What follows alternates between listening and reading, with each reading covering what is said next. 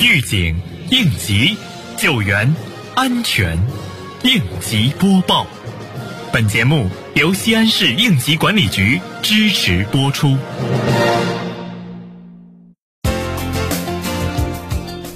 日前，国务院安委办第八督导组对中石油长庆油田陕西石油商业储备库进行安全生产督导检查，西咸新区、秦汉新区应急管理局主要负责人参加检查活动。按照检查计划，督导组听取了企业安全生产总体情况汇报，查看了油罐区消防泵房、配电室、中控室等重点区域和重要设备设施运行情况，以及安全生产责任制落实情况，对安全教育培训、设备检查台账、资料记录、风险排查能力、应急值守等进行指导查看。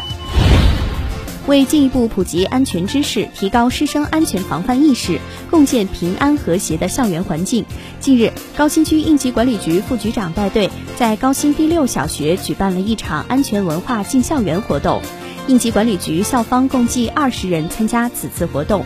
应急管理局详细了解了第六小学的安全管理情况，并向高新第六小学赠送了两百册中小学生安全知识读本。座谈会后，安全专家对学校的重点场所进行了安全检查服务。按照市安委会关于开展百名专家近千起助力安全监管服务活动的安排部署，十二月七号，新城区应急管理局与市应急局专家对辖区内长乐商场进行了全面安全检查。专家组成员重点对商场双重预防机制建设相关的安全风险评估报告、应急救援预案、日常隐患排查记录等安全生产资料、低压配电室挡鼠板、电气控制设备、高压电箱及警示标志、电梯附近防火卷帘门、商场出口处长臂式防火门、商场水箱风机水泵、商铺内消防喷淋进行了详细检查。